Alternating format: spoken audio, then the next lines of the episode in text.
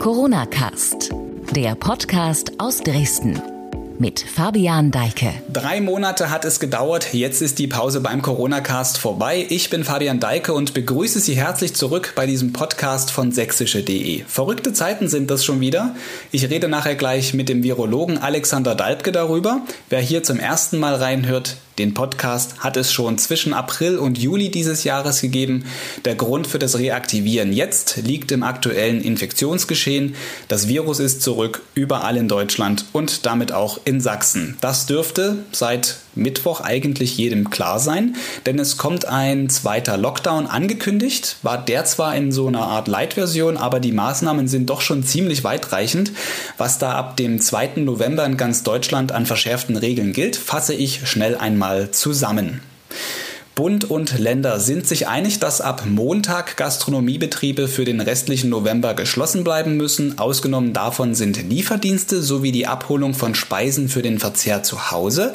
Ebenso geschlossen bleiben Freizeit- und Kultureinrichtungen wie etwa Opern, Theater, Kinos und vieles mehr. Profisport darf nur noch ohne Zuschauer stattfinden. Das gilt auch für den Fußball. Also Dynamo Dresden, Erzgebirge Aue und RB Leipzig sind davon betroffen.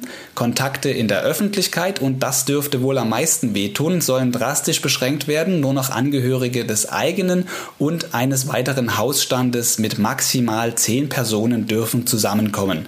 Verstöße gegen diese Maßnahmen sollen entsprechend bestraft werden, hieß es dazu aus Berlin.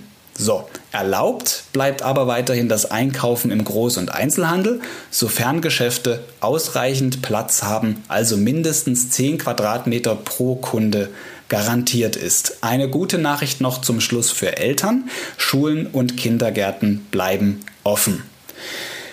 Das in aller Kürze zur Einordnung der aktuellen Situation. Steigen wir jetzt aber ins eigentliche Geschehen hier ein. Ganz kurz nochmal, was soll dieser Podcast? Er soll Ihnen die Möglichkeit geben, auch auf diesem Weg immer wieder neue Informationen und Erkenntnisse über die Pandemie, insbesondere aus Sachsen, zu bekommen. Deshalb führe ich Gespräche mit Personen, die in dieser Krise Besonderes leisten, Wissenswertes erzählen oder schwierige Entscheidungen treffen. Wer den Podcast kennt, vermisst jetzt bestimmt Andreas Sabo an meiner Seite. Ich kann beruhigen, er bleibt uns erhalten, allerdings in dosierter Form. Er arbeitet ja eigentlich gar nicht bei sächsische.de, sondern bei der AWO, der Arbeiterwohlfahrt und ist aktuell dort stark eingebunden in Projekte. Trotzdem wird er uns künftig auch hier in einzelnen Folgen zu speziellen Themen in Kurzbeiträgen Hintergründe und Fakten präsentieren. So wird es auch heute sein. Jetzt aber Schluss der langen Vorrede. Wir sind bei unserem ersten Gast in der zweiten Corona-Welle. Es ist der gleiche wie am Ende der ersten Welle, der Virologe Alexander Dalbke von der TU Dresden. Hallo Herr Professor Dalbke, schön, dass Sie dabei sind zum zweiten Mal im Corona-Cast. Wir führen unser Gespräch wieder per Videoschalte, ganz auf Abstand.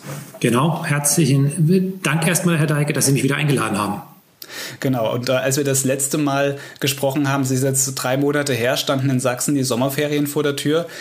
Da ging es um die Reisezeit und die möglichen Folgen. Als dann die Schule wieder begann, blieb es noch lange ruhig. Jetzt ist Herbst, die zweite Corona-Welle rollt, scheinbar ungebremst auch in Sachsen. Woran liegt's?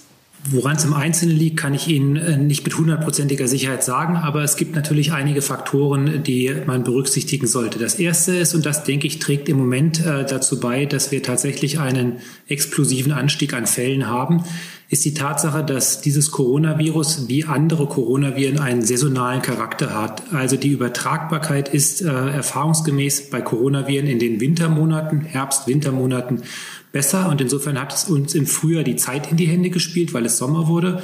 Jetzt spielt uns die Zeit leider nicht in die Hände, weil wird es, jetzt wird es Herbst und wie auch zum Beispiel die Virusgrippe ist dieses Virus besser übertragbar. Wir haben mehr Personen, die sich jetzt in den Innenräumen auch aufhalten und ähm, Sie haben ja sicherlich auch äh, mitbekommen, dass im Moment laut Aussage des RKIs das Infektionsgeschehen doch eher im privaten Bereich stattfindet, eben bei dem engen Aufeinandersein in den Innenräumen. Und das ist natürlich jetzt häufiger als im Sommer. Ich denke, was noch mit dazu beigetragen hat, weil Sie haben die äh, Reisezeit angesprochen, ähm, ist es natürlich so, dass über äh, das Reisen auch ein gewisser Teil von Infektionen mit zurückgebracht wurde. Und das wiederum sind natürlich vor allem oder nicht vor allem, es sind vielleicht äh, eher auch jüngere Leute gewesen. Das haben wir beobachtet, dass wir nach den Sommerferien eher jüngere Personen getestet haben. Und bei denen weiß man, dass die Erkrankung ähm, ja häufig eher harmlos verläuft, beziehungsweise wir diese Hospitalisierung, die Notwendigkeit ins Krankenhaus zu kommen, das sehen wir vor allem bei den alten Menschen. Und was das jetzt für eine ähm, Ausbreitung heißt, ist, dass sozusagen ein gewisser Import von Infektionen stattgefunden hat, die aber klinisch wenig auffällig waren und sich dann sozusagen natürlich so ein bisschen unterschwellig verbreiten und wir jetzt halt von einem anderen Niveau starten als das, was im März der Fall gewesen ist. Und dann kommt sozusagen, kommen äußere Faktoren, die jetzt ungünstig sind, mit dazu. Hm. Ja, nun ist die äußerste Maßnahme, um das Infektionsgeschehen zu bremsen, ein Lockdown oder Lockdown Light. So wie das auch tut, ist das nicht die schnellste Lösung, um das Virus entscheidend jetzt zu bremsen? Es ist auf jeden Fall eine Maßnahme, die wirken wird, weil ähm, sich dieses Virus ja vornehmlich über Tröpfchen überträgt. Die Aerosolausbreitung, die wir im Sommer diskutiert haben, mag auch äh, auftreten, spielt aber sicherlich nicht den Hauptverbreitungsrolle und Tröpfchen haben eine begrenzte Reichweite. Also alles, was letztlich zu Kontaktreduktion oder mehr Abstand beiträgt, äh, wird dazu beitragen, dass sich das Virus schlechter verbreiten kann. Insofern äh, ist aus rein virologischer Sicht, und ich möchte das rein virologisch jetzt betonen, ist natürlich ein Lockdown oder eine, äh, eine massive Einschränkung der Kontakte ein probates Mittel, um die weitere Verbreitung ähm, auf jeden Fall ähm, zu reduzieren beziehungsweise dann auch zu unterbinden. Ob man in der jetzigen Situation, bei der wir jetzt sozusagen schon so viele ähm, Infektionen haben, die ja auch nicht mehr alle nachverfolgbar sind, ähm, mit einem Lockdown Light diesen gleichen Effekt erreichen würden, äh, das äh, vermag ich nicht mehr sicher ähm, einzuschätzen. Aber um einen zweiten Punkt hinzuzubringen, ähm, das ist der reine, die reine virologische Lehre, sage ich mal. Wenn Sie jetzt natürlich sozusagen die Ökonomie betrachten, dann spielen natürlich viele andere Gesichtspunkte eine zusätzliche Rolle. Und insofern ist die Frage eines Lockdowns keine, die der Virologe am Ende beantworten kann, sondern eine, die die Politik beantworten werden muss. Hm, kommen wir gleich mal zur Politik. Schulen und Kitas sollen offen bleiben, hat jetzt äh, die sächsische Politik so für sich als die Richtung ähm, benannt. Obwohl da ja auch viele Menschen dicht bei dicht zusammensitzen, zusammenkommen. Andererseits wird empfohlen, Kontakte massiv zu reduzieren, vor allem privaten. Wie passt das zusammen? Das passt auf den ersten Blick natürlich nicht ganz zusammen. Auf der anderen Seite ähm, muss man feststellen, dass aus den verschiedenen Studien, die zu Schülern ähm, und zu Kitas im Moment laufen, klar wird, dass es dort zwar Infektionen gibt, auch Übertragungen gibt, dass aber hier die äh, Kinder und Schüler im Gegensatz vielleicht zur Virusgrippe, wo sie einen deutlich größeren Beitrag leisten, nach dem, was man bisher weiß, nicht der Haupttreiber von solchen äh, Infektionen sind. Es gibt Untersuchungen, ähm, Studien, die mittlerweile verschiedene Maßnahmen analysiert haben, die in unterschiedlichen Ländern zu unterschiedlichen Zeitpunkten eingeführt worden sind und dann auf ihre Effektivität sozusagen überprüft haben. Und da würden tatsächlich auch Schulschließungen mit zu beitragen, eine Virusausbreitung zu reduzieren. Aber man muss das eben in Relation stellen zu dem, was man verliert. Wir sind offensichtlich in der Digitalisierung bei Schule immer noch nicht so weit, dass wir einen suffizienten Unterricht gewährleisten können. Und dann muss man äh, zwei Punkte letztlich gegeneinander abwägen. Nach dem derzeitigen Stand spielen äh, die Verbreitung in Schulen und Kitas äh, eine jetzt nicht die haupttreibende Rolle. Und insofern denke ich, ist es eine politische Entscheidung, Entscheidung, die man vertreten kann, zu sagen, hier sind andere Rechtsgüter, andere Güter so wichtig, dass ich äh, hier mich bemühen möchte, das so lange wie möglich rauszuzögern. Im Gespräch im Sommer, als wir miteinander geredet haben, habe ich Sie gefragt, ob Sie den Eindruck haben, äh, ob der Freistaat das Virus im Griff beziehungsweise ob das Krisenmanagement passt. Ich wiederhole die Frage einfach mal. Wie bewerten Sie die aktuelle Situation? Wie wird damit umgegangen bei uns? Das ist eine schwierige Frage. Ich habe, also ich glaube tatsächlich, dass wir im Moment an der Schwelle stehen, wo die Kontaktnachverfolgung schwierig wird. Und wenn man das sozusagen als im Moment als wichtigen ähm, Maß nimmt, mit der Frage, ist das noch unter Kontrolle oder ist es nicht mehr unter Kontrolle, dann sind wir jetzt an der Grenze. Was hat dazu beigetragen? Es ist nicht unerwartet gewesen, dass jetzt im Herbst mehr Fälle auftreten. Ähm, vielleicht muss man jetzt sagen, war die der Zeit, das hat ja vor drei, vier Wochen jetzt massiv angefangen, dann tatsächlich doch noch relativ früh. Ich denke, es sind ein, zwei Sachen verpasst worden, bundesweit. Äh, da gilt es tatsächlich um die Verstärkung der Gesundheitsämter, denn diese Kontaktverfolgung ist eine sehr aufwendige Arbeit. Das ist sicherlich im Moment einfach mit dem Personal immer noch schwierig.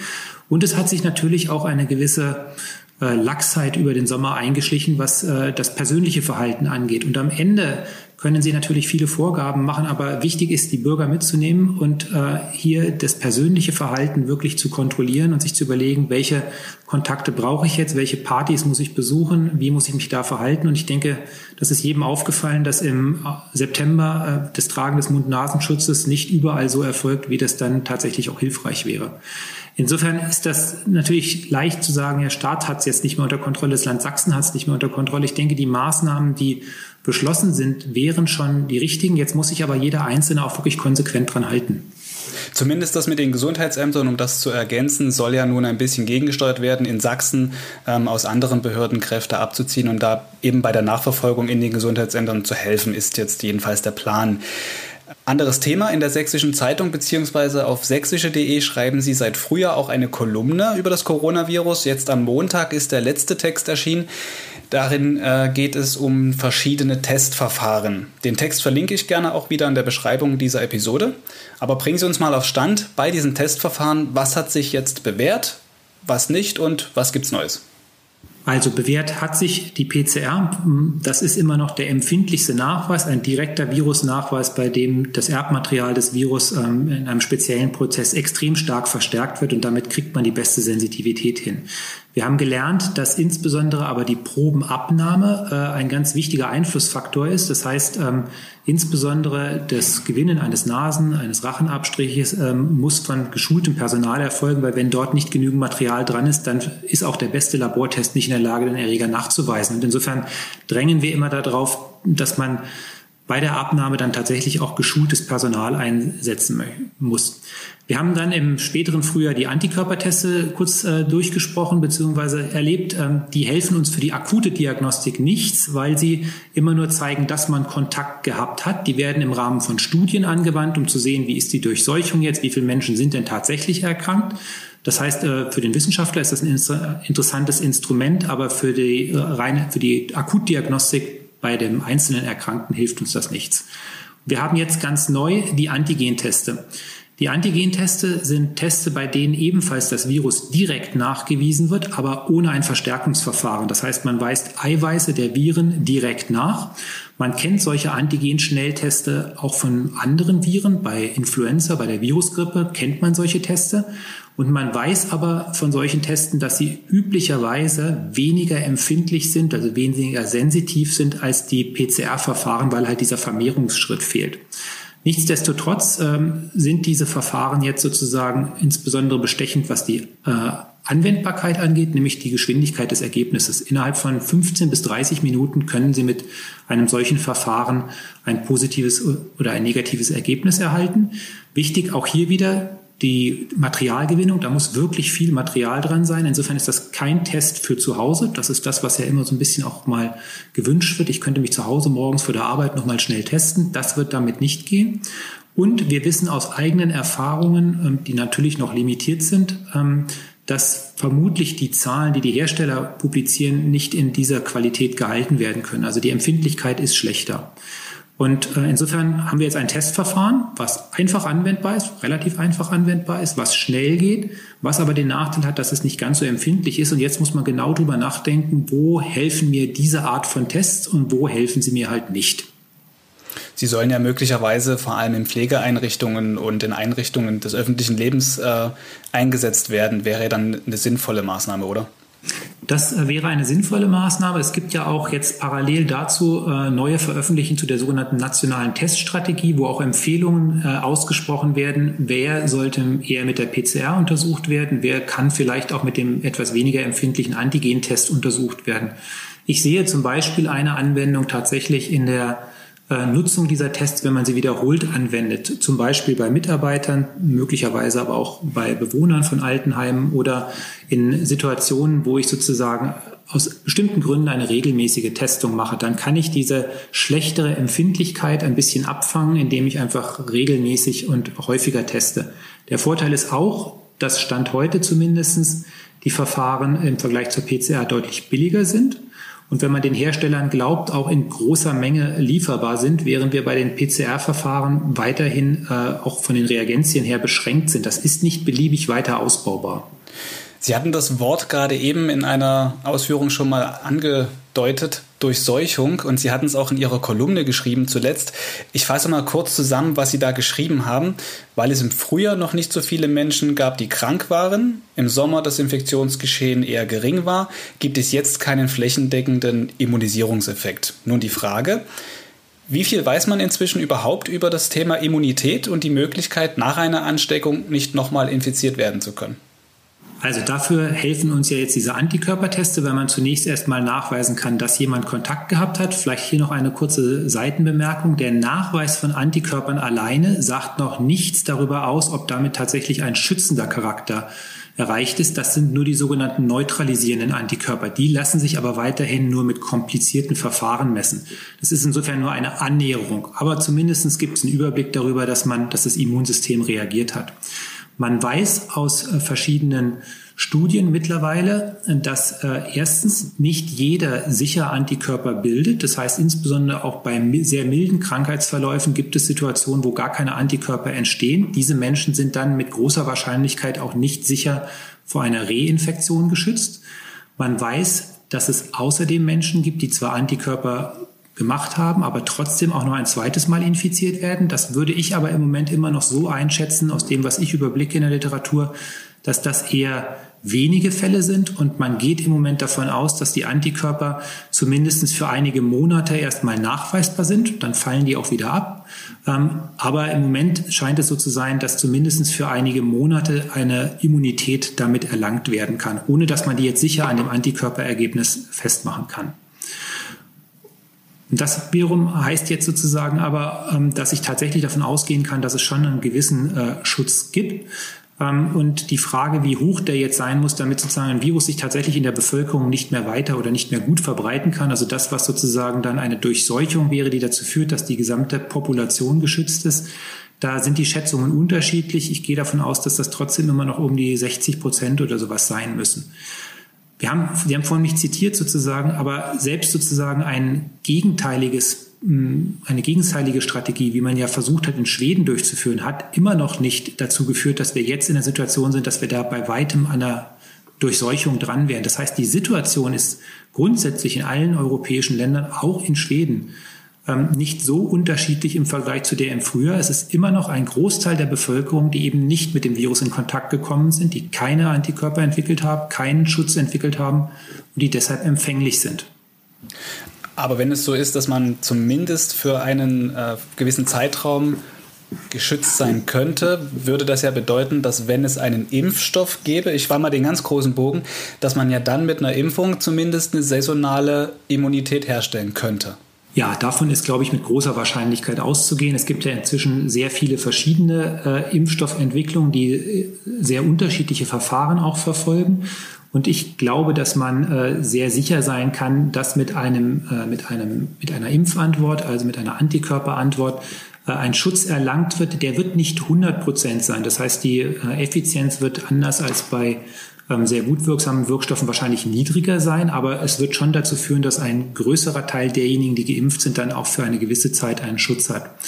Und wenn Sie das erreichen und dann sozusagen den Impfstoff in größerer Menge ausrollen, dann wird es für ein solches Virus natürlich auch schwieriger, sich zu verbreiten, weil einfach weniger Menschen dann empfänglich sind. Und das kann dann dazu führen, dass tatsächlich auch auf lange Sicht ähm, hier dann ein letztlich dauerhafter Schutz in der Population entsteht, einfach weil die Ausbreitungsbedingungen schlecht sind ob man, das berührt Ihre Frage vielleicht so ein bisschen, ob man möglicherweise dann sich regelmäßig wiederimpfen lassen muss, das ist im Moment nicht sicher abzuschätzen. Soweit sind wir ja noch nicht. Momentan sind wir eher dabei, dass wir jeden Tag auf Zahlen und Werte gucken, weil wenn man über Corona redet, redet man zwangsläufig über Zahlen. Ähm, anders als vielleicht noch am Anfang der Pandemie, als es oft um die absoluten Werte ging, man sich die Kurven angeguckt hat, die ähm, ja, schier endlos ins Unermessliche zu steigen schienen. So ist jetzt der 7-Tage-Inzidenzwert meist Grundlage für Entscheidungen. Mit dem Thema Inzidenz hat sich mein Podcast-Kollege Andreas Sabo auseinandergesetzt. Er erzählt uns kurz, was man darüber wissen muss. Die Inzidenz ist der Wert, wie viel Corona-Neuinfektionen es innerhalb von sieben Tagen bezogen auf 100.000 Einwohnern gibt. Und die Politik hat dort so als den wichtigen Grenzwert die 50 festgesetzt. Das heißt also, wenn mehr als 50 Fälle innerhalb einer Woche auf 100.000 Einwohner zusammenkommen, dann werden immer weitere Maßnahmen ergriffen. Denn man sagt so, bei 50 Fällen kommen die Gesundheitsämter in ganz Deutschland noch hinterher, die Kontaktverfolgung zu ermöglichen ermöglichen. Das heißt, also jeden Kontakt telefonisch anzurufen und dem zu sagen, bitte bleib in häuslicher Quarantäne. Und zum Beispiel die Stadt Dortmund, die sagt, wenn wir eine Inzidenz von 100 haben, dann brauchen wir 200 Personen im Gesundheitsamt, die geschult sind, die äh, in der Kontaktverfolgung tätig sind, die die Leute anrufen und die Kontakte nachverfolgen. Also ich finde, das ist schon mal ein ganz interessanter Wert. Ja, und wie gesagt, diese 50, die ist also sehr entscheidend. Es gibt jetzt auch Diskussionen, ob man diesen Inzidenzwert anhebt oder ob es auch eine Inzidenz nur für eine bestimmte Altersgruppe kommt. Aber aktuell bundesweit und auch bei uns in Sachsen eben die 50 so entscheidend. Und die ist jetzt ja auch in äh, vielen Kreisen in Sachsen überschritten, in Dresden auch seit vergangener Woche. Und Dresden ist ganz interessant, denn man hat sich die Inzidenz ein bisschen schön gerechnet, dadurch, dass man nicht echte sieben Tage betrachtet hat, sondern nur 6,5 Tage in der Statistik ausgewertet hat. Also da hat Dresden seine Zahlen ein bisschen frisiert ob bewusst oder unbewusst, wer weiß, das soll jetzt aber korrigiert werden. Fakt ist aber, Dresden ist seit vergangener Woche Risikogebiet. Weitere Kreise kommen jetzt dazu und wir haben ja auch in ganz Sachsen inzwischen auch im Schnitt ähm, eine Inzidenz über 50. Ja, und ich bin jetzt gespannt, was unser Gast zu diesem Thema Inzidenz sagt. Es gibt ja immer mal wieder Leute, die sagen, das ist Zahlenschubserei und traue keine Statistik, die du nicht selber gefälscht hast. Aber Fakt ist, wir haben im Moment nur diese Inzidenz und die wird von Experten als ganz gut angesehen, um das ganze Thema Corona-Entwicklung zu bewerten. Herr Dalbke, wir haben Andreas Sabo gehört. Jetzt mal noch aus virologischer Sicht. Ist der 7-Tage-Wert der richtige, um über Maßnahmen wie beispielsweise Kontaktbeschränkungen oder Lockdowns äh, zu entscheiden. Es gibt ja auch die Zahl der Intensivpatienten etwa, die sich allein in Sachsen binnen einer Woche verdoppelt haben auf jetzt rund 130.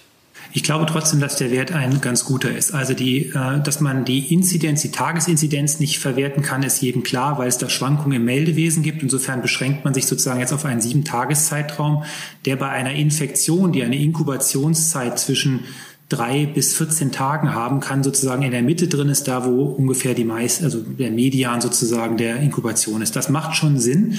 Und warum ist diese Zahl meines Erachtens hilfreich?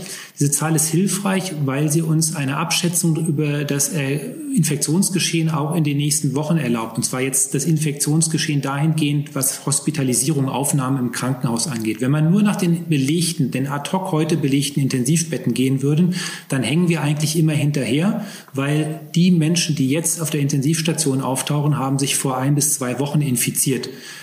Ähm, so dass wir sozusagen mit dieser Sieben-Tages-Inzidenz einen Parameter haben, der auch in verschiedenen Prognosetools, die Uni Dresden nutzt auch ein solches Tool, ähm, benutzt wird, um vorherzusagen, wie denn die Situation in den Kliniken äh, dann in zwei Wochen aussehen wird. Und damit hat man natürlich eine gewisse Vorlaufzeit, sich auch darauf vorzubereiten und zum Beispiel äh, auch Stationen vorzubereiten, ähm, dass hier der Anf die Aufnahme von mehr Patienten notwendig wird. Und insofern glaube ich schon, dass diese Zahl hilfreich ist. Ob jetzt die, der Grenzwert 50 75 oder 100 ist, das ist äh, ein bisschen eine Festsetzung, die letztlich auf Ressourcen äh, zurückführt. Und das ist ja eben schön erläutert worden in dem Beitrag. Man geht davon aus, dass bei ab einer Inzidenz von 50 äh, pro 100.000 pro sieben Tage es schwierig wird, Kontakte nachzuverfolgen. Und das A und O sozusagen der, der Pandemiebekämpfung ist momentan zu versuchen, die Infektionsketten so gut wie es geht nachzuverfolgen und Menschen, die dann tatsächlich gefährdet sind, in Quarantäne, äh, also abzusondern, sodass sie keine weiteren Infektionen hervorrufen können. Also man versucht, die Infektketten zu unterbrechen. Und das ähm, ist sicherlich so, dass wenn man jetzt, sage ich mal, rein hypothetisch die Gesundheitsämter ähm, mit dem doppelten, dreifachen Personal, äh, vierfachen Personal verstärken würde, dann würde man das vielleicht auch noch bei etwas höheren Zahlen hinkriegen. Das ist aber sozusagen eine Frage, die an den öffentlichen Gesundheitsdienst geht. Bis wann kann ich denn eigentlich diese Kontaktverfolgung leisten? Und da scheint es so zu sein, dass es ab 50 einfach schwierig wird. In dem Beitrag von Andreas klang es auch eben schon an, es gibt auch Befürworter einer Inzidenz für die über 50-Jährigen. Also Behörden sollten nur die Inzidenz der Corona-Infizierten berücksichtigen, die älter sind, also klassisch auch dann in die Risikogruppe fallen. Was ist eigentlich von so einem Vorschlag zu halten? Ähm, das wiederum halte ich nicht für richtig zielführend, weil es ähm, dann tatsächlich ein bisschen in Zahlenspielerei geht, denn wir haben natürlich ähm, Infektgefährdete, die schwere Verläufe haben, tatsächlich eher in den über 70-Jährigen. Aber wir haben natürlich auch äh, Risikopatienten, die jünger sind als 50 durch Vorerkrankungen. Äh, und die jetzt da auszusparen, wäre, glaube ich, nicht gut. Außerdem muss man sozusagen bedenken, das, kommt, das Argument kommt so ein bisschen aus dem Sommer, wo tatsächlich viele junge Menschen eher erkrankt waren. Wir deshalb glücklicherweise ja jetzt über mehrere Monate wenig Intensivpatienten hatten. Ähm, nichtsdestotrotz schwappt natürlich irgendwann die Infektion auch aus der jungen Population dann in die ältere Population. Das ist ja genau das, was wir jetzt sehen. Wir sehen in den eigenen Daten, dass wir jetzt wieder vermehrt auch äh, bei älteren Menschen Nachweise haben und äh, sehen jetzt sozusagen, wie die Intensivbetten, äh, beziehungsweise die erstmal die Aufnahmen ins Krankenhaus ansteigen und die Intensivbetten ansteigen werden. Und das sozusagen jetzt ähm, mit einem Ü50 sieben Tage Inzidenz äh, zu steuern, ist, glaube ich, nicht hilfreich, weil wir sehen, dass wenn die Inzidenz ansteigt, äh, auf die gesamte Population ist gerechnet, dass es dann auch die schweren Fälle geben wird. Das verzögert sich dann vielleicht noch ein bisschen, aber ich glaube, dass das jetzt kein besonders hilfreiches Instrument ist. Anderes Thema oder vielleicht das Dauerthema dieser Corona-Krise, die Maske. In den vergangenen Wochen wurde ja schon wieder intensiv gestritten. Klaus Reinhardt, um mal ein prominentes Beispiel zu nennen, Präsident der Bundesärztekammer, äußerte in einer Talkshow Zweifel am Nutzen von Masken. Inzwischen rudert er zwar zurück, die Diskussion läuft aber nach wie vor. Äh, dann gab es auch in Dresden diese Bilder vom Wochenende bei den Jazztagen, wo viele Menschen dicht an dicht ohne Maske saßen. Sagen Sie uns, warum sind Masken sinnvoll und gibt es Studien, die das belegen? Masken sind deshalb sinnvoll, weil die Haupt, der Hauptübertragungsweg ist die Tröpfcheninfektion. Die Infektion über kontaminierte Gegenstände, also all das, was man dann letztlich mit Desinfektionsmaßnahmen äh, ver, verhindern will, das spielt eine untergeordnete Rolle, mal vielleicht abgesehen von den Händen. Ansonsten ist das eine Tröpfcheninfektion. Tröpfchen haben eine gewisse Größe und Tröpfchen werden durch eine Mund-Nasen-Bedeckung äh, zurückgehalten. Die werden vielleicht nicht zu 100 Prozent zurückgehalten. Sie haben erstens einen Luftstrom, der an den Seiten vorbeigeht. Ähm, Sie haben natürlich, wenn Sie die Maske nicht korrekt tragen und die ist die Nase ist nicht bedeckt, dann hilft es relativ wenig.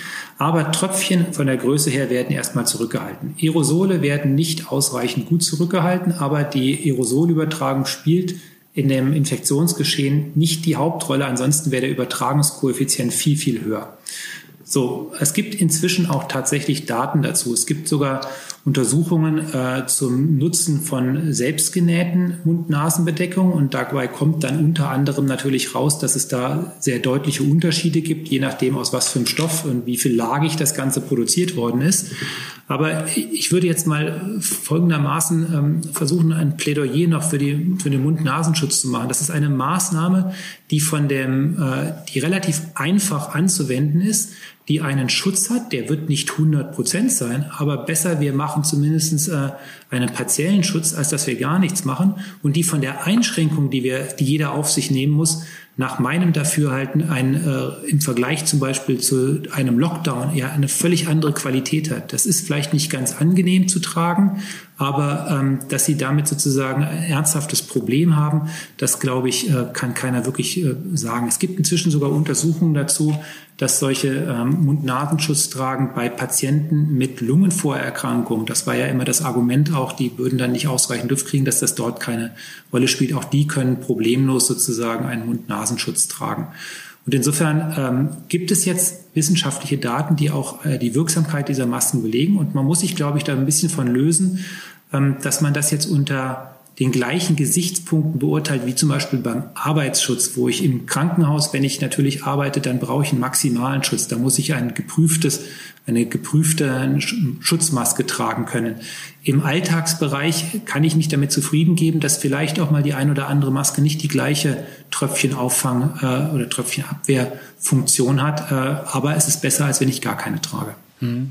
In Dresden muss man schon seit Dienstag in Teilen der Innenstadt und in der Neustadt auch im Freien Maske tragen. In Innenräumen haben viele Menschen ja dafür Verständnis. Also der überwiegende Teil sagt ja, das ist in Ordnung, diese Maßnahme. Jetzt auch draußen, ist das wirklich nötig? Tja, das kann ich Ihnen nicht sicher beantworten, also das kann Ihnen wahrscheinlich keiner sicher beantworten. Ähm, wenn Sie sich natürlich vielleicht am Samstag früh in der Fußgängerzone bewegen und da ist alles dicht beieinander, ähm, dann gibt es meines Erachtens dort schon ein Risiko, dass Sie über Tröpfchen auch Infektionen im äh, Außenbereich übertragen können. Das hängt sehr sozusagen mal mit den örtlichen Gegebenheiten zusammen. Aber wie, die Frage ist jetzt, wie will ich es denn anders regeln, als dass ich jetzt Regionen definiere, wo halt erfahrungsgemäß es immer wieder zu engen Aufläufen von Menschen kommt. Dort habe ich auch im Außenbereich ein, ein Infektionsrisiko. Das ist mit großer Wahrscheinlichkeit niedriger als das, was zum Beispiel eine infizierte Person im häuslichen Bereich dann hat, wenn sie tagtäglich mit Kindern oder mit äh, Eltern zusammenkommt. Aber es ist äh, schon vorhanden und insofern glaube ich, ist, es, ist auch das eine Maßnahme, die von dem die in dem Versuch der Politik, um weiter einschneidende Maßnahmen herumzukommen, zunächst erstmal angewandt werden kann, ohne dass es uns maximal belastet. Ganz kurz vielleicht noch dieses Stichwort, ähm, die sächsische Schulstudie, bevor wir jetzt zum Ende kommen langsam. Diese Schulstudie, das ist eine weltweit beachtete Untersuchung, für die Sie an der TU Dresden die Laborarbeit machen. Es ist eine fortlaufende Studie, über 2000 Schüler und Lehrer nehmen daran teil. Eines der Ergebnisse im Sommer war, dass Schulen nicht die Hauptansteckungsorte gewesen sind. Das hatten wir ja vorhin schon mal kurz thematisiert. Jetzt ist Herbst. Die Studienteilnehmer wurden nach den Sommerferien wieder untersucht. Gibt es neue Erkenntnisse und wann ist mit weiteren Ergebnissen aus dieser Studie zu rechnen? Also ich will da dem Studienleiter nicht vorgreifen. Es ist tatsächlich so, dass die zweite Blutabnahme jetzt stattgefunden hat und die Proben im Wesentlichen auch analysiert sind. Ähm, die Detailanalyse steht allerdings noch aus. Ähm, vielleicht kann ich Ihnen aber trotzdem so viel sagen, dass äh, wir auch bei dieser zweiten Blutabnahme, die ja jetzt sozusagen nach den Sommerferien, aber vor den Herbstferien stattgefunden hat, im Wesentlichen äh, zwei, drei Dinge beobachten können. Erstens, ähm, es ist keine deutliche Zunahme von antikörperpositiven äh, Schülern ähm, in dieser zweiten Abnahme zu sehen im Vergleich zum, zur ersten Abnahme. Das zeigt zumindest mal eine grobe erste Auswertung. Das heißt, über den Sommer ist, aber das ist jetzt ja nicht ganz äh, unerwartet, äh, ist auch nicht so viel passiert. Das heißt aber auch, es gibt jetzt keine Dunkelziffer, wo sozusagen im Untergrund viele Infektionen stattgefunden hätten, die wir tatsächlich übersehen hätten. Das ist ja immer die Frage sozusagen, übersehen wir, äh, übersehen wir Infektionen, weil die vielleicht bei Kindern besonders harmlos verlaufen. Das scheint nicht der Fall zu sein. Und es ist äh, aber auch so, dass äh, Schülerinnen und Schüler, die bereits bei der ersten Abnahme Antikörper positiv waren, die zumindest, sage ich mal, vom ersten, von der ersten Übersicht auch jetzt noch haben. Das war die Frage, die wir vorhin hatten, wie lange hält so eine Immunität oder wie lange hält zumindest ein Antikörper, das Vorhandensein von Antikörpern an. Und das scheint zumindest über äh, hier ja jetzt dann auch drei bis vier Monate äh, angehalten zu haben. Das sind erstmal so ein ganz grober Überblick über die Ergebnisse. Es wird sicherlich jetzt sehr interessant dann werden in der nächsten Analyse, die vor Weihnachten oder nach Weihnachten stattfinden wird, zu schauen, wie sich dann sozusagen dieses äh, deutlich ausgeprägte Infektionsgeschehen im Herbst jetzt darstellt und ob sich hier tatsächlich dann mehr zeigen lässt als in anderen Bevölkerungspopulationen. Ich gehe davon aber im Moment eigentlich nicht aus. Vielen Dank für diesen kleinen Vorausblick. Wir schauen auf jeden Fall da drauf, wenn es die Ergebnisse gibt bei sächsische.de und in der SZ. Kommen wir jetzt zum Ende. Vielleicht noch diese Frage. Masken helfen, das Abstand halten auch. Es gibt mehr Testmöglichkeiten. Aber nichts von all dem kann uns ja hundertprozentig vor einer Ansteckung schützen. Was kann uns Ihrer Meinung nach jetzt wirklich retten oder zumindest Mut machen? Bis zum Frühjahr, wo die Corona-Saison vielleicht wieder zu Ende geht, ist es ja noch eine ganze Weile hin. Also Sie haben jetzt die Wahl, Mutmacher oder Spielverderber sein? Ich will Mut machen dahingehend, dass Sie durch das Verhalten jedes Einzelnen schon sozusagen äh, eine gewisse, ähm, einen, einen gewissen Infektionsschutz äh, machen können. Sie können sich sozusagen durch ihr persönliches Verhalten schützen. Insofern kann jeder Einzelne durch eigenes Verhalten versuchen, dazu beizutragen, dass sich die Infektionen nicht explosionsartig weiter, auch, äh, weiter ausbreiten. Ich muss insofern äh, das, das meines Erachtens Mut machen, weil es in meiner eigenen Hand liegt. Es hängt an meinem Verhalten. Das kann ich steuern zu einem gewissen Maß. Es ist auch klar für den Infektiologen, dass es keine Möglichkeit gibt, Infektionen in diesem Setting jetzt zu 100 Prozent zu verhindern. Insofern bleibt ein Restrisiko, mit dem werde ich leben müssen. Und ich glaube, dass wir bei den Impfstoffen tatsächlich äh, Anfang nächsten Jahres die ersten Impfstoffe sehen werden, die auch hier im europäischen Raum funktionieren und dass wir dann äh, nächstes Jahr einen Impfstoff ha werden haben. Der wird aber vermutlich erst am Ende der Corona-Saison, wenn es eine Corona-Saison gibt, ähm, dann tatsächlich vorhanden sein. Aber nochmal, ich glaube, dass durch das dass das Verhalten jedes Einzelnen, das kann jeder selbst steuern, kann ich zumindest einen gewichtigen Teil beitragen, ähm, Infektionen zu vermeiden. Und das, finde ich, äh, kann auch Mut machen, selbst in schweren Zeiten. Das wird aber damit einhergehen, dass ich mich auch bestimmten Beschränkungen unterwerfen muss. Ein schönes Schlusswort. Alexander Dalbke, vielen Dank für dieses Gespräch und dafür, dass Sie sich wieder Zeit genommen haben. Vielen Dank für die Einladung und ich wünsche Ihnen noch einen schönen Tag. Vielleicht sprechen wir uns ja demnächst mal wieder. Auszuschließen ist es in diesen verrückten Corona-Zeiten ja nicht. Jetzt noch ein Hinweis von mir. Ausführliche und detaillierte Informationen rund um die Pandemie mit dem Fokus auf Sachsen gibt es natürlich auch auf sächsische.de. Wir haben nach wie vor ein fortlaufendes Newsblog, recherchieren mit 20 Lokalredaktionen und haben auch einen täglichen kostenlosen Corona-Newsletter. Links dorthin gibt es in der Beschreibung dieser Folge. Danke fürs Zuhören und damit Tschüss, bis zum nächsten Corona-Cast.